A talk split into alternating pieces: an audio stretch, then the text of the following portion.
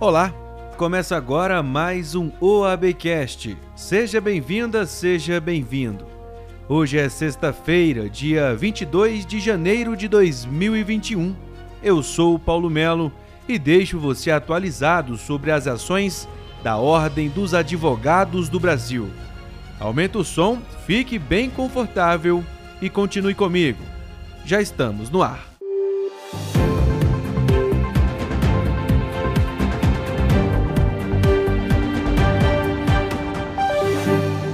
A OAB Nacional lançou uma campanha em todo o país em defesa da valorização dos honorários advocatícios. A ordem defende a constitucionalidade do artigo 85, parágrafo 3 do Código de Processo Civil, que fixa o honorário conforme o valor da condenação. Valorizar a advocacia é uma forma de defender a cidadania e a democracia, pois cabe aos advogados e advogadas a tarefa de defender e assegurar os direitos fundamentais da sociedade e impedir retrocessos, como revela o presidente da OAB Nacional, Felipe Santa Cruz. Nós vamos ao Supremo Tribunal Federal, tomamos essa decisão e, face do julgamento que está acontecendo no STJ, pedir algo simples. Né? O que é simples? É o cumprimento do novo Código de Processo Civil, que nem tão novo é, porque já tem cinco anos o Código de Processo Civil estabeleceu, estipulou a tabela de honorários, ele estabeleceu, foi uma grande vitória da advocacia, uma grande vitória é, da justiça, e nós vamos exigir e lutar com toda afinco, com todo todo empenho para que ele seja observado. O Brasil tem esse fenômeno que é o grau de aderência das leis, a lei que cola e que não cola, e nós entendemos que o judiciário não pode simplesmente rasgar a letra da lei, não pode rasgar o que é determinado pelo Código de Processo Civil, e por isso vamos à Suprema Corte da nossa República. A matéria completa sobre esse assunto você confere no site da Ordem, em oab.org.br. O Conselho Federal da OAB ajuizou no Supremo Tribunal Federal uma ação direta de inconstitucionalidade com pedido de liminar para questionar um decreto do presidente da República que mudou a composição do Conselho Nacional de Política sobre Drogas, o CONAD, e excluiu a participação da sociedade civil no órgão.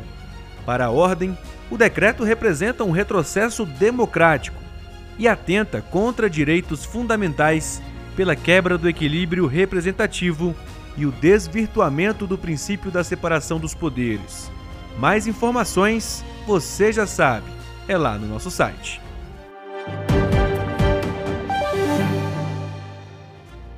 Há um mês, nós estamos apresentando aqui no programa entrevistas especiais sobre mediação como alternativa eficaz na judicialização dos processos com intervenção e diálogos de profissionais capacitados. Nesta semana, nós vamos receber mais um especialista no assunto para tratar da complementariedade entre mediadores e advogados na solução dos conflitos. Acompanhe o bate-papo com a vice-presidente da Comissão de Mediação da OAB Nacional, Samanta Pelágio. É muito comum né, que as pessoas tenham a ideia de que eh, na mediação o mediador substituiria os advogados. E essa percepção, ela me parece muito equivocada. Por quê? Porque os papéis são completamente diferentes, né? O mediador, ele tem por objetivo, né, o papel dele, a função dele é facilitar o diálogo. Então ele vai funcionar como uma espécie de um tradutor simultâneo, digamos assim. As pessoas eventualmente sentam na mesa de mediação né, com idealizações. Né? Elas têm, eh, digamos assim, uma, uma espécie de eh, ideia de como é que aquela situação se resolve da, maneira, da melhor maneira possível. Né? E o que o mediador vai fazer é ajudar a entender o porquê que aquela pessoa idealizou aquela solução. De um lado, e a mesma coisa do outro lado.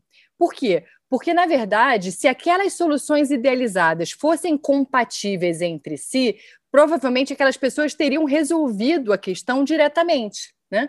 Se elas precisaram da ajuda de um facilitador, é porque elas se perceberam diante de alguma natureza de impasse. Né? E a verdade é que é, elas estão insistindo em chegar num entendimento porque existe algum grau de interdependência entre elas. Né? Quer dizer, é, vamos lá, se eu sento numa mesa de negociação, de mediação com você, é porque eu preciso de você, eu preciso do seu engajamento para que aquela situação se resolva, né? E a mesma coisa em reciprocidade. Você também precisa de mim para que aquela situação se resolva da melhor forma possível.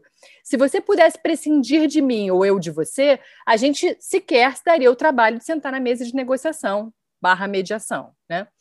É, então, o que o mediador faz é essa digamos, é, ajudar a apurar a comunicação, seja no sentido de traduzir posições, que é isso que essa pretensão né, que a gente tem quando a gente senta numa mesa de mediação, para o que está por trás, quais são as motivações, né, como a gente chama em mediação, os interesses, né, o porquê é, o, o, que é realmente importante para um lado, o que é realmente importante para outro lado, né? Para que, que aquelas pessoas estão é, ali sentadas, envolvidas naquele contexto negocial.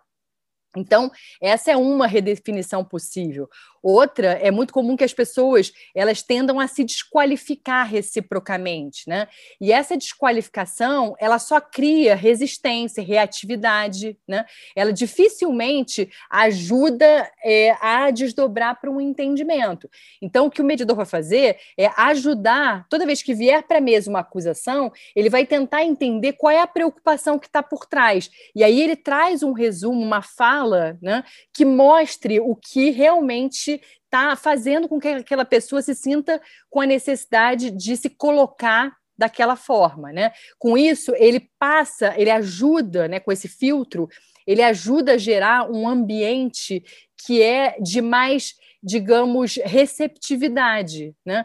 E as pessoas acabam se sentindo é, mais disponíveis para se engajar no processo de diálogo e chegar num entendimento que possa fazer sentido de parte a parte. Então, na verdade, é, essas redefinições, né, essas traduções em tempo real, elas ajudam a tornar aquela comunicação mais palatável, né? Elas ajudam a fazer com que as pessoas possam se expressar com mais clareza, porque tem ambiência para isso, né?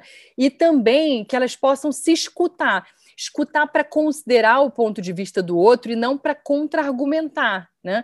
Escutar para que elas possam não concordar, porque essa não é de jeito nenhum a expectativa. A ideia da mediação jamais seria no sentido de um convencimento, né? É, mas que as pessoas possam entender né, a perspectiva do outro, o ponto de partida do qual o outro, de alguma maneira, está. É, é, da onde ele está olhando a situação, O OABcast desta semana chegou ao fim. Acompanhe as nossas redes sociais e fique por dentro de todas as informações da Ordem dos Advogados do Brasil. Não esqueça de também seguir a gente nas redes sociais, no Instagram e no Twitter, CFOAB, já no Facebook, OAB Nacional. Eu sou Paulo Melo e fico por aqui. Obrigado pela sua companhia. Nos vemos na próxima semana.